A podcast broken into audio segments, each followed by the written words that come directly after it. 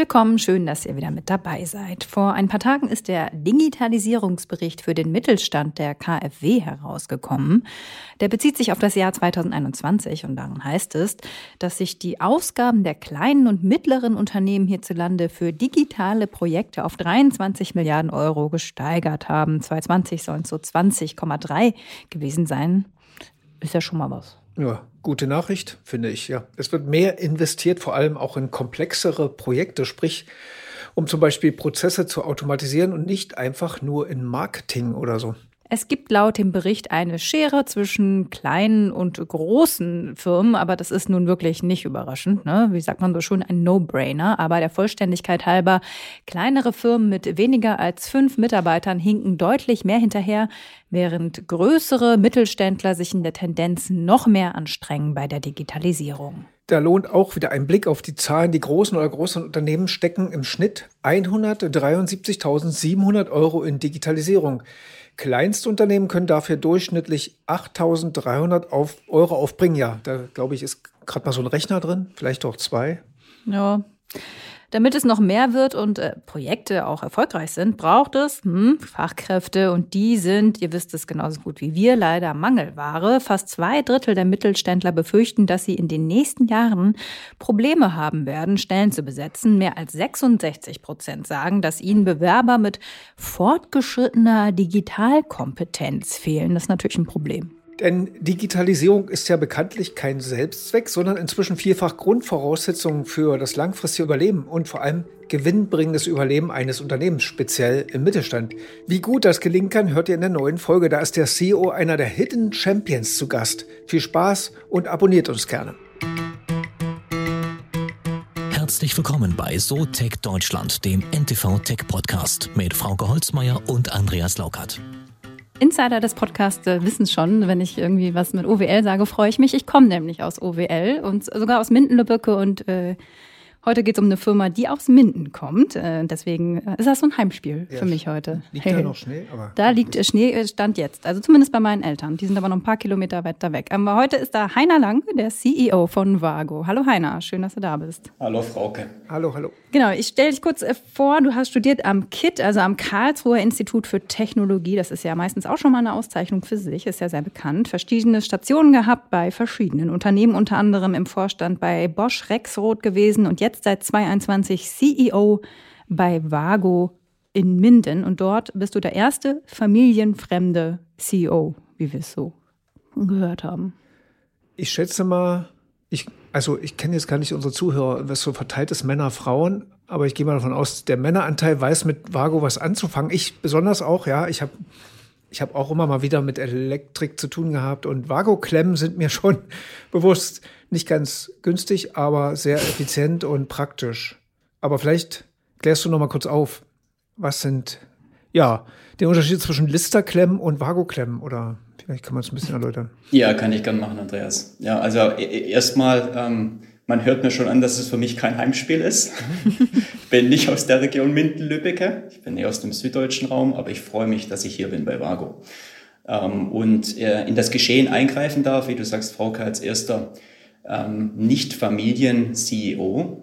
Und auch ich habe eine Vergangenheit mit Vago, denn auch äh, ich als Ingenieur habe in meiner Kindheit, in meiner Sturm- und Drangphase in der Jugend mit Vago-Klemmen zu tun gehabt. Äh, in der Garage, im Bastelbereich, im Heimbereich und ja, was macht die Vago-Klemme besonders? Ähm, sie ist eine Federkraftklemme. Für die Ingenieure ist das quasi der heilige Gral, wie man zwei elektrische Leiter miteinander verbindet, neben, neben, nämlich eben nicht mit der Lüsterklemme, mit einer Schraubverbindung, sondern mit einer Federkraftklemme, die sehr sicher und hochqualitativ ist und die wir seit 72 Jahren missionarisch in die Welt tragen und viel Spaß dabei haben, unsere Kunden glücklich zu machen. Das ist ja schon lange, oder? Mhm. 72. Wahnsinn. Ich weiß zwar immer noch nicht, wie so eine Klemme aussieht als nicht handwerklich ja, begabter Mensch. Stell dir vor, aber du willst zwei, zwei äh, Kabelleitungen, zwei ja. Stromleitungen zusammenbringen. Dann kannst du sie aneinander zwirbeln. Ja. Das ist nicht, nicht gut. oder irgendwo reinstecken. Ja. Und dann kannst du schrauben oder einfach nur reinstecken und weggehen. Dann Sehr ist gut. alles gut. Sehr gut. aber insgesamt noch, ihr macht ja auch noch mehr als Federklemmen, nicht wahr? Also so insgesamt so Was ist Vago? Das machen wir, Frauke, ja. Natürlich machen wir von den Federklemmen besonders viel, damit du so ein Gefühl kriegst. Ähm, 100 Millionen im Monat Ui. ist für uns eine gängige Zahl. Stück jetzt oder Stück? Stück. Stückzahl. 100 Millionen Stück, 100 Millionen Verbindungen. Umsatz wäre auch nicht schlecht, aber ja, Umsatz ist fast noch mehr. Ne? Ähm, ja, bei 1,4 Milliarden, die wir dieses Jahr anvisieren, ist das äh, noch mehr im Monat. Aber äh, um auf deine Frage zurückzukommen, ja, wir machen mehr wie Verbindungselemente ähm, und Klemmen. Man hört ja auch, ihr wollt ein Impact-Unternehmen werden. Das, das klingt, äh, sag ich mal, sehr, also hat, klingt sehr, man hat lange gefeilt an dem Begriff oder was ist ein Impact-Unternehmen? Ah ja, also ein Impact-Unternehmen ist etwas, das einen bleibenden Wert in, dies, in, in seiner Schaffens- und Drangphase hineinbringt. Also wo wir quasi sagen, wir möchten nicht nur da sein und irgendwie existieren, sondern wir sind auch hier, um etwas zu verändern. Vielleicht kann man so ein bisschen blumig sagen, um die Welt zu einem besseren Ort zu machen. Ja? Oder unternehmerisch zu sagen, wenn wir da sind, dann möchten wir auch etwas beitragen zur Gesellschaft, zur Welt, zur Entwicklung, zum Sozialen nicht nur zu technischen Verbindungen. Und das tun wir eben, indem wir nicht nur Klemmen machen, sondern auch, ähm, auch Systeme und Lösungen anbieten, indem wir über die Klemme in Automatisierungsthemen hineingehen, ähm, in ganze Lösungssysteme, um die Energiewende zu befeuern, um Häuser zu einem besseren Ort zu wohnen zu machen und vieles, vieles mehr. Mhm. Also so, das hört sich so, ohne es jetzt böse gemeint, also typisch Familienunternehmen in Deutschland, Hidden Champions dazu noch. Also dieses auch nachhaltige und ich denke an meine Nachbarschaft, ähm, da können wir ja auch noch kurz drüber reden. Ihr investiert ja relativ viel, oder ja, sehr viel in Deutschland, also in die Standorte hier. Und denkt nicht über Deindustrialisierung nach, ist für euch kein Thema in Deutschland, oder? Das ist für uns gar kein Thema und unsere jüngste Akquisition, die gerade mal zwei Wochen äh, publiziert wurde, ist, ähm, wir setzen auf den Standort Deutschland. Wir haben in, in Garbsen bei Hannover ein großes Gelände erworben, das wir mit Produktion beplanen. Das heißt, für uns ist der Standort Deutschland ein wichtiger Standort, nicht nur als Familienunternehmen, sondern auch als Technologiestandort. Nichtsdestotrotz, ähm, mit rund 70 Prozent unseres Umsatzes in Europa und damit dominant auch in Deutschland, ist für uns natürlich Internationalisierung ein ganz entscheidendes Wachstumskriterium für die Zukunft. Mhm, aber würdest du sagen, ihr seid da so ein Ausnahmefall oder so insgesamt so Mittelstand oder wenn man so hört im Moment die Schlagzeilen, gerade so mit Blick auf die USA Inflation Reduction Act, die ja wirklich sehr viel reinbuttern in grüne Technologien und sagen, äh, wenn ihr das machen wollt, müsst ihr aber auch hier hinkommen und das ein oder andere Nehmen folgt ja auch dem Ruf. Hast du das Gefühl, ihr seid da jetzt so eine Ausnahme, die sagen, nee, der Standort Deutschland, der ist noch was? Ich glaube, Ausnahme nicht, aber vielleicht Vorreiter. Und das wollen wir auch gerne sein. Ähm, wir sind von der DNA her angelegt als Pionier. Das galt schon 1951 mit der Erfindung der Federkraftklemme. Das war eine Pionierleistung. Und das liegt in unseren Genen. Und ähm, wir suchen gerne Herausforderungen auch international, auf die wir draufspringen und für die lokalen Märkte auch lokale Lösungen schaffen. Und wenn das heißt, in den Märkten sich auch lokal zu verankern, dann tun wir das mit Freude, sehen das als Chance, nicht als Gefahr. Und deswegen ja, für uns ist Amerika, für uns ist Asien keine Bedrohung, sondern eine Einladung für, für weiteres Geschäft und Internationalisierung. Mhm. Und wie kriegt ihr dann die Federkraftklemme, die jetzt schon so alt ist, ähm, in die Zukunft? Also klar braucht man die immer noch, aber äh, das Patent ist sicher schon freigegeben und äh, es gibt Konkurrenz. Wie kriegt man das zukunftsfähig? Also ich könnte mir vorstellen zum Beispiel, dass man so eine Federkraftklemme auch mal irgendwann direkt ans Netz integrieren kann. Also im Sinne von Sensorik und allen anderen Fragestellungen, die es da gibt, oder? Ja, auch die Federkraftklemme muss sich jeden Tag neu erfinden. Ähm, das Gute ist, die, die Physik äh, kann man bis jetzt nicht brechen. Man muss immer noch zwei elektrische Leiter miteinander hart verbinden. Solange das da ist, braucht man einen Verbinder und da ist die Federkraftklemme äh, prädestiniert dafür. Aber klar, ähm, das ist jetzt kein Hokuspokus. Ähm, es gibt auch gute Marktbegleiter, die das äh, ja herstellen und der Wettbewerb nimmt jeden Tag zu. Also brauchen wir und unser, ähm, ich sage mal, Credo ist, wir möchten eine Vorwärtsintegration schaffen. Wir möchten mehr als die Klemme liefern. Wir möchten, wie du sagst, auch Sensorik in der Zukunft da drin reinbauen und ähm, quasi Analytics betreiben, ähm, Systeme aufbauen, die nicht nur Strom verbinden, sondern Strom managen, Strom analysieren, die automatisieren können, die Gebäude erleuchten lassen, die Klimaanlagen ähm, befeuern, die äh, Solar ähm, beziehungsweise Solardächer in das Stromnetz mit einbinden, als auch rund um das ganze Thema Energiewende einen Beitrag leisten. Und das ist eine klare Vorwärtsstrategie als Unternehmen, von einer Produktdenke heraus in eine System- und Lösungsdenke zu kommen. Ist das dann das berühmte intelligente Stromnetz? Das könnte man so sagen, ja, intelligent oder smartes Stromnetz, das eben nicht nur die Stromerzeugung kennt, irgendwo in einem Kraftwerk und dann die Verteilung über die Länder und Haushalte hinweg bis in die Straßenzüge hinein, sondern ähm, in der Energiewende oder das intelligente Netz wird zukünftig ähm, Senken und Quellen kennen, die eben nicht mehr ähm, als Bollwerk irgendwo silohaft und äh, zentralistisch organisiert sind, sondern dezentral. Auf Hausdächern werden kleine Windmühlen, äh, werden Solaranlagen stehen, Wärmepumpen, die entsprechend Energie erzeugen als auch verbrauchen. Und der gesamte Energiehaushalt wird mehr und mehr dezentral erfolgen als zentral. Und das ist eine Riesenaufgabe, das zu verstehen und zu managen. Mhm. Was, was tragt ihr dazu bei? Ich meine, Habeck hat ja jetzt kürzlich die digitalen Stromzähler will pushen, die gibt es ja schon länger, aber der Einbau derselbigen ist ja echt kompliziert in Deutschland und das will er beschleunigen. Ist das so ein Punkt oder gehört da noch viel mehr? Ihr müsst ja dann ins Haus rein, das seid ihr ja schon mit der Klemme. Aber die müssten ja vernetzt werden oder irgendjemand muss das ja steuern, oder? Ja, das Gute ist, Andreas, wir sind schon da. Ah, okay. Das ist auch unser Vorteil. Mhm. Ja, wir sind im Haus äh, drin, wir, wir machen ganz viel in der Gebäudesteuerung und jetzt kommt quasi die Veränderung im Energienetz. Jetzt trifft quasi dieses berühmte V von beiden Seiten trifft aufeinander, die Gebäudesteuerung und die Gebäudeinstallation mit der Energiewende. Und unsere, unsere Kompetenz ist eben, ähm, das intelligent miteinander zu verschachteln und zu verknüpfen, so dass man nicht nur Energie steuern kann, sondern erstmal Transparenz erzeugt. Was passiert denn eigentlich in dem Energienetz? Wo sind denn die Verbraucher? Wo sind denn die Quellen? Wie interagieren die miteinander? Ähm, wie kann man Lastflüsse erstmal verstehen, damit auch der Netzbetreiber, die Stadtwerke letztendlich ähm, überhaupt ihr Energiemanagement aufziehen können und verstehen, in welchen Häuserzügen werden denn gerade Fahrzeuge geladen, auf welchen Dächern scheint die Sonne, wie ist denn der Wetterbericht für heute Mittag, können wir mehr Sonnenenergie tanken oder werden wir ähm, größere Windverhältnisse haben und können mehr ähm, Windstrom in die Straßenzüge einleiten. Da geht es noch ganz viel um Verstehen und noch gar nicht um Managen. Das heißt, das ist jetzt noch, also ist das jetzt schon so ein Status quo, den man jetzt so anbieten könnte, oder ist das jetzt quasi die Entwicklung dahin, weil jetzt die Nachfrage da ist? Also das ist beides, äh, Frauke. Das ist Status quo auf einmal, äh, auf, ein, auf der einen Seite eine bedingungslose Notwendigkeit der Energiewende überhaupt zu begegnen. Mhm. Und das zweite ist, es ist noch kein Standard. Und weil sich noch kein Standard etabliert hat, ist jede Lösung, die gut genug ist, dass sie funktioniert, im Moment auch akzeptiert.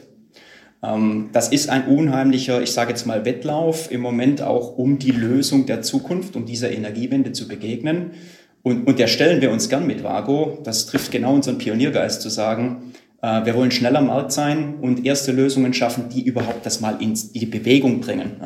Und es geht noch nicht darum zu sagen, ich habe die beste und weit entwickelste Lösung, sondern ich habe eine, die funktioniert. Inwieweit ist der Markt denn offen dafür? Ich habe letztes Mal versucht zu gucken, wie dieser Energiemarkt so funktioniert. Das ist ja hochkomplex. Man muss ja quasi alles Mögliche studiert haben, um das zu begreifen. Ja, Habeck beißt sich ja auch die Zähne aus. Da reinzukommen in diesen Markt, da sind die Netzbetreiber, da sind die Kraftwerke, da sind der ganze Kram, europäisches Netz, 50 Hertz und äh, da reinzukommen oder da mal wirklich Technik reinzubringen und sagen, ich habe die Lösung, ist ja wahrscheinlich schwierig. Da müssen ja äh, ziemlich viele Klinken putzen dafür, oder? Es ist gar nicht so schwierig es ist gar nicht so schwierig, weil die Not so groß ist. äh, man kann im Positiven sagen, ähm, das Klinkenputzen geht relativ einfach. Äh, man muss sich nur selber einladen. Und zwar bei den großen Stromversorgern, bei den großen Stromverteilern, äh, bei den Distributoren und sich ein Stück weit anbieten, dass man ein kleines Puzzlestück mit beitragen kann zum gesamten Bild. Mhm. Und, und das können wir bereits heute. Das können wir mit einzelnen Produkten, können wir aber auch mit kleinen Systemen, Subsystemen und, und ganzen Lösungen. Und das hilft jetzt beispielsweise einem Stromversorger genauso wie einem Stadtwerk, wenn in dem kleinen Trafohäuschen, das man so gerne in Straßenzügen sieht, erstmal verstanden wird, was passiert denn da drin? Da ist nämlich teilweise noch Technik drin aus den 1950er Jahren. Mhm. Und wenn irgendwo dann die Sicherung fällt, dann fährt einer mit dem Auto los und sucht das Trafohäuschen und guckt, was da passiert ist. Ähm, da gibt's also nichts Digitalisiertes Ähm, wo ist denn jetzt äh, ein Kurzschluss passiert, wo ist eine Überlastsituation und schon gar nicht das präventiv zu erkennen und gegenzusteuern. Und da tragen wir im Moment mit ganz, ganz vielen Lösungen bei, mit über 300 Stadtwerken in Deutschland und darüber hinaus. Wie würdest du denn oder was würdest du Deutschland so für ein Zeugnis ausstellen, wenn es so um Energiewende geht? Wie gut sind wir da insgesamt unterwegs? Also ich sehe im Moment, dass wir eine, dass wir eine Vorreitersituation haben. Ähm, ich sehe da Deutschland wirklich extrem vorwärtsgerichtet unterwegs. Wir gehen im Vergleich zum internationalen Ausland mit einer proaktiven Haltung in das Thema rein und schaffen auch an manchen Stellen eine Entbürokratisierung. Ne? Ähm, Wird? Das haben wir aber selten gehört. Ja, wo gibt es das weil, denn? Weil, in Minden bestimmt. Nur. Nee, das gibt es nur nicht, nicht nur in Minden. Weil eben die Not so groß ist. Ja? Weil hm. das Ganze, nehmen wir einfach einmal ein Beispiel, ich glaube, das macht es ziemlich plastisch. Denkt einfach mal an die Elektromobilität. Wenn wir wirklich Tausende und aber Zehntausende Fahrzeuge auf die, auf die Straßen bringen wollen und die wollen alle ihren Strom tanken, dann geht das nicht, wenn wir den Strom erstens nicht bereitstellen und zweitens, wenn wir das nicht dezentral machen, weil niemand wird sagen, ihr müsst alle dorthin fahren zum Laden oder alle dorthin fahren zum Laden. Der Strom muss also überall und immer vorhanden sein. Und wenn ich das nicht im Stromfluss verstehe, wenn ich das Lastmanagement nicht beherrsche, wenn ich die Stromqualität nicht auf dem Niveau halten kann, wie es heute jeder gewohnt ist, dann wird es zu Ausfällen kommen. Schlichtweg zu Stromausfällen, etwas, was wir uns heute in unserer Generation gar nicht mehr vorstellen können, dass es keinen Strom mehr gibt. Das wird aber passieren. Und genau deswegen ist diese Vorwärtsbewegung so wichtig, dass wir einfach mal mit Lösungen reingehen, die uns helfen, das Problem zu fixen. Und das sehe ich gerade, da sind viele Mutige unterwegs und ich, mein Credo ist, den Mutigen gehört die Welt.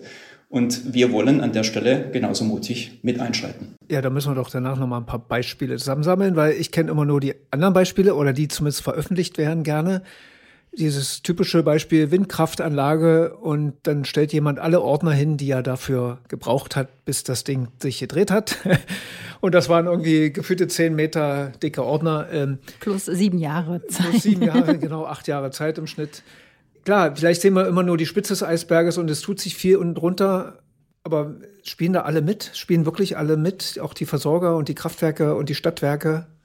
Also es wollen alle mitspielen. Das ist ja das Gute. Mhm. Ähm, und, und dadurch wird der Druck extrem hoch. Also den, den Intrins, die intrinsische Motivation, die sich alle selber ähm, quasi auferlegen. Aber ist das jetzt nochmal beschleunigt worden durch, durch den Krieg? Ich glaube, der Krieg hat einfach noch mal ein Stück weit ja ähm, Feuer ins Benzin gegossen, ne? damit das einfach noch viel dramatischer flackert und man sieht, welche Notwendigkeit da ist, was zu tun. Mhm. Ne?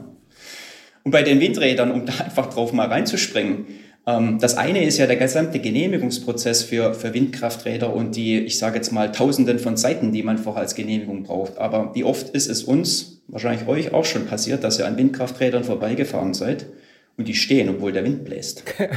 Das hatten wir vor einiger Zeit mal für RTL-Magazin hier gemacht. Da gab es genau in Ostwestfalen, in, in Westfalen, einen, einen Windradunternehmer, der sich bitter beschwert hat im Netz darüber, dass sein Windrad häufig still steht. Und dann sind wir der ganzen Geschichte nach. Und da sind wir bei dem Punkt, was du sagtest, Dezentralisierung des Energiemarktes.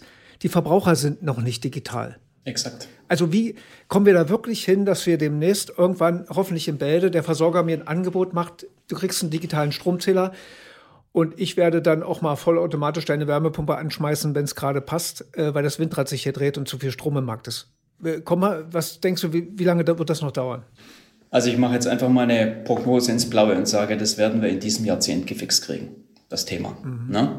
Jetzt weiß ich nicht, wie schnell, ob in drei Jahren oder in sieben Jahren. Wir haben ja noch ein bisschen Zeit. Mhm. Da will ich mich auch nicht festlegen. Aber ja. die Stromzähler sind da, die digitalen. Die gibt's. Die Verwaltungsschale, um das Energiemanagement zu machen und die Softwarelösungen sind am Entstehen, sind auch schon teilweise da. Ne?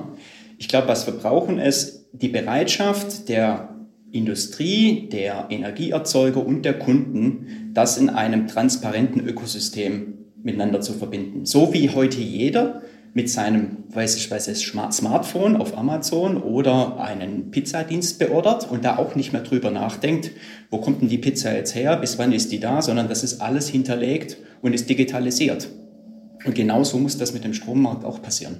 Dass ich mich nicht mehr frage, gebe ich jetzt gerade Energie mit meinem Haus ab und trage irgendwo zur Gesamtenergieversorgung äh, im deutschen Netz oder international bei, oder, oder entziehe ich dem Netz gerade Energie, das wird alles im Hintergrund gemanagt. Da müssen wir hinkommen. Wenn ich ja. da noch kurz, da denke ich so an das 49-Euro-Ticket. Das war auch ganz tolle Sache und jetzt wird es gerade richtig zerfasert im Föderalismus. Äh, besteht da nicht auch die Gefahr bei acht, wie viel haben wir beim Strom? Haben wir 800 Netzbetreiber oder so? Äh, wie wollen wir die alle unter einen Hut kriegen? Ja, also die, die, die Antwort kann ich dir äh, so aus der Hüfte geschossen nicht geben. ähm, ich glaube, das 49-Euro-Ticket war eine super Idee und man hätte es einfach auch weitermachen können äh, und, ja. und, äh, und äh, quasi jetzt nicht in der Kompliziertheit sterben. Ähm, das darf uns natürlich nicht passieren, das ist klar. Und da ist jeder gefragt, auch mit Lösungen, die vielleicht fragmentiert sind, trotzdem eine einfache zu finden. Hm. Ja, du klingst, äh, finde ich, recht optimistisch. Das macht mich auch ein bisschen hoffnungsvoll. Das ist ja auch mal ganz schön äh, so. Weil gerade wenn es, sobald ja der Staat irgendwie mit ins, ins Boot kommt, der wir dann nur an die digitale Verwaltung denken, ja, dann wird es ja schon wieder haarig. Äh, und ich meine, da kommt ihr ja auch nicht gerade so unbedingt dran vorbei. Es, es ist für, für Bürger äh, anstrengend, dass äh, Dienstleistungen noch nicht wirklich verfügbar sind und aber ja auch für Unternehmen auch. Inwieweit merkt ihr das? Ja, also wenn du nach Richtlinien und, und äh, entsprechenden Prozessen fragst, dann ja, dann wird es teilweise dünn. Das merken wir auch als, als Unternehmen. Das, deswegen geht es einfach manchmal nur so, man muss es einfach mal machen. Und mal gucken, wie man sich mhm. durch die administrativen Herausforderungen durcharbeitet. Ja? Ähm, für uns war das schon immer ein Thema bei Vago und wir haben auch bisher immer alle Fabrikgebäude sehr nachhaltig gebaut. Ähm, Überdämmung, Regenwasser einfangen, ähm, das Thema Solarbedachung. Das ist für uns heute ein gelebter Standard. Der ist aber nicht irgendwie von 2020, sondern der ist schon 20 Jahre etabliert. Und selbst wenn du dann das noch nicht in Regularien findest, es hindert dich ja niemand, das zu tun. Ähm, solange du eine technische Lösung dafür hast und das in deinem Ökosystem irgendwie gemanagt kriegst, sagt auch kein Stadt- äh, und Strombetreiber sagen, nee, das geht alles gar nicht. Ja? Hm. Aber jetzt kommt ja das Interessante. Wie gehe ich denn jetzt weiter, wenn ich sage, ich gehe über meine Betriebsgrenzen hinaus und sage, ich habe gerade im Moment zu viel Strom von meinen Dächern, kann ich an die Häuser in der Nachbarschaft was abgeben? Oder ich brauche gerade mehr, kann ich denn was beziehen? Jetzt fängt die Herausforderung von neuem an und, und da gilt es einfach auch, vielleicht erstmal kleine, lokale Lösungen zu finden anstatt das für Deutschland zu managen, was ja immer gerne auch unser deutscher Anspruch ist. Wir müssen das flächendeckend für alle 80 Millionen äh, regeln. Das wird so nicht fliegen. Hm. Du bist jetzt gut zwei Jahre da, ne?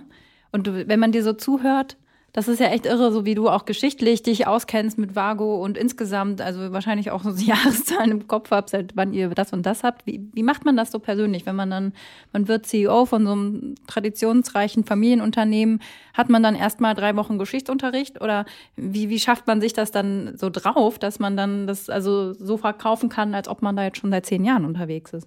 Wenn ich da für mich sprechen darf, das ist pure, pure Neugier. Ja. Das ist pure Neugier. Ich bin ein wahnsinnig neugieriger Mensch. Und nein, ich habe mir keine drei Wochen Geschichtsunterricht geben lassen bei Vago, auch wenn das vorgesehen war. dafür bin ich viel zu ungeduldig. Ja? Ah, okay. Ach so. Ich dachte, es gibt eine Impfung dafür. Eine Impfung. Wir arbeiten dran.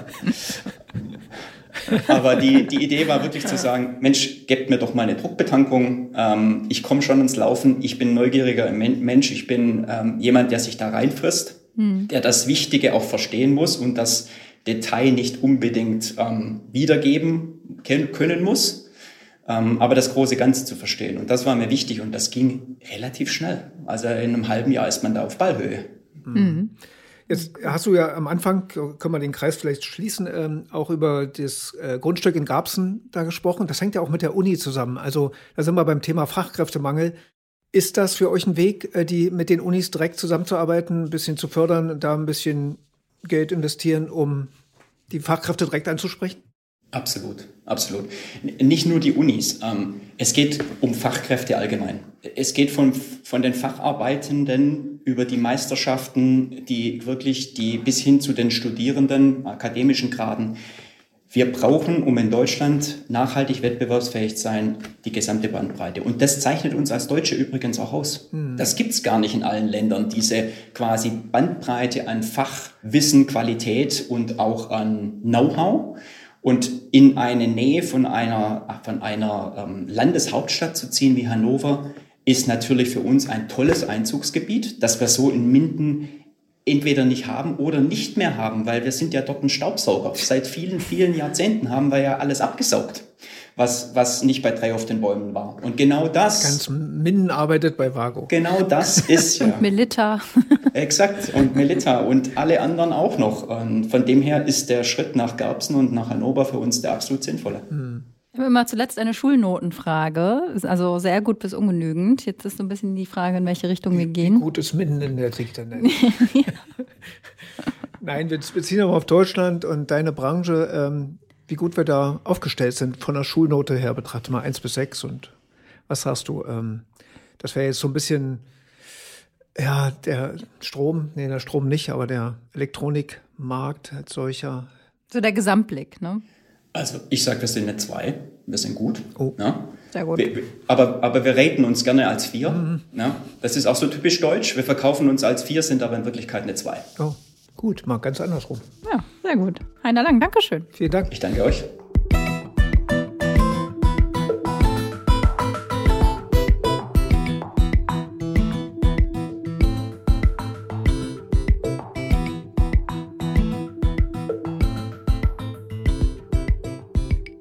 Dieser Podcast ist eine Produktion der Audio Alliance.